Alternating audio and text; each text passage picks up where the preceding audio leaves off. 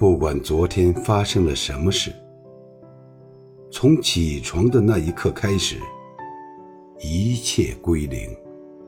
重新拥抱一下自己，记得提醒自己：生命短暂而美好，没时间纠结，没时间计较。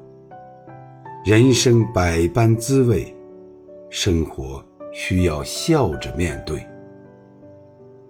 不要因为五分钟的不开心，丢掉二十三小时五十五分钟的快乐。